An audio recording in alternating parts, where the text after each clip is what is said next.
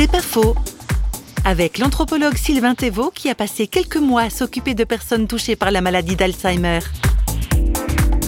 J'avais envie de prendre le temps. Je trouvais que ces personnes atteintes d'Alzheimer euh, nous racontaient beaucoup de notre propre maladie euh, psychique, de, l'urgence, du manque de temps, de l'encombrement euh, général, des choses à faire.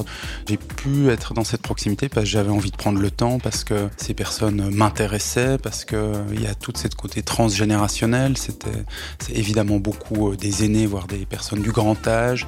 J'aimais les, j'aime toujours les entendre ces paroles, ces mémoires. Je trouve que c'est un monde habité. C'était pas une expérience de l'horreur. Ces quatre mois et demi passés dans cet hôpital, c'est une expérience du lien humain, de la rencontre, de choses très poétiques. C'est pas faux, vous a été proposé par Parole.fm.